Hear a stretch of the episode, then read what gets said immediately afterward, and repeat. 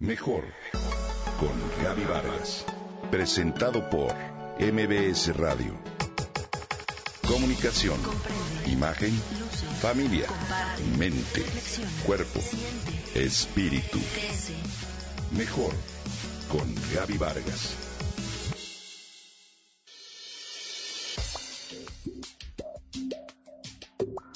Leonor era una de esas personas cuya memoria privilegiada recordaba todo, fechas, eventos y anécdotas que narraba con exactitud de año y detalle que a todos sorprendía. Pregúntale a Leonor, era lo que toda la familia respondía ante cualquier duda sobre algún pariente, antepasado o acontecimiento. Leonor fue mi querida suegra y gran amiga. Fue muy triste para todos ver cómo poco a poco esa memoria, que había sido su gran aliada, desaparecía y cómo hasta lo trivial olvidaba hasta el punto de no reconocer a sus hijos. El diagnóstico, demencia senil. El destino de nuestro cerebro no está en los genes y es algo que todos podemos evitar. ¿Cómo? Cuida lo que comes. Así de sencillo y fácil. Te asombrará saber que el deterioro cerebral comienza con el pan de cada día, como lo dice el neurólogo David Perlmutter en su libro Cerebro de Pan. ¿Sí?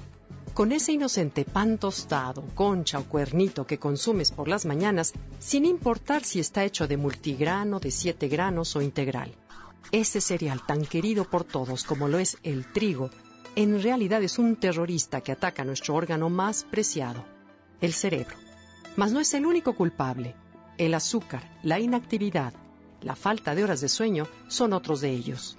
A lo largo de sus páginas, Perlmutter, con 35 años de experiencia en afecciones del cerebro, tira abajo una serie de viejas teorías como la idea de que el colesterol es malo o que el consumo de mucha fruta es bueno. Pero como el espacio para comentar es limitado, mejor concentrémonos en las cosas que sí ayudan a que nuestro cerebro funcione en óptimas condiciones. Lo primero y más importante es entender que las grasas son el combustible del cerebro. Perlmutter menciona una serie de estudios realizados en los que se demuestra que las personas que consumen pocas grasas tienen mayor riesgo de padecer Alzheimer o demencia senil en el futuro, por lo que sugiere beber una cucharada de aceite de coco, ya sea directa o con alimentos, a diario. Muévete. Mientras más te mueves, mejor estará tu cerebro. Descansa y duerme, al menos 7 horas diarias, que es el límite mínimo para tener un cerebro saludable. En cuanto a suplementos alimenticios que nutren al cerebro, Perlmutter sugiere los siguientes. DHA, 1000 miligramos diarios, ya que el DHA es un ácido graso omega 3 que protege y representa más del 90% de las grasas omega 3 presentes en el cerebro.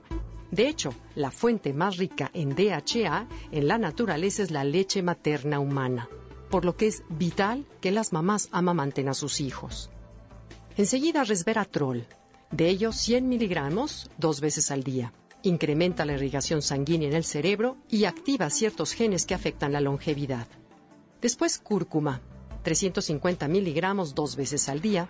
De la familia del jengibre, esta especie milenaria tiene propiedades antiinflamatorias y antioxidantes.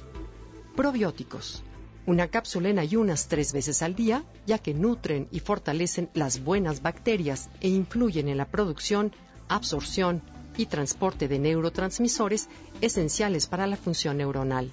Ácido alfa-lipoico, 600 miligramos diarios. Un poderoso antioxidante que si bien nuestro cuerpo lo produce, nuestro estilo de vida hace necesario tomarlo como suplemento.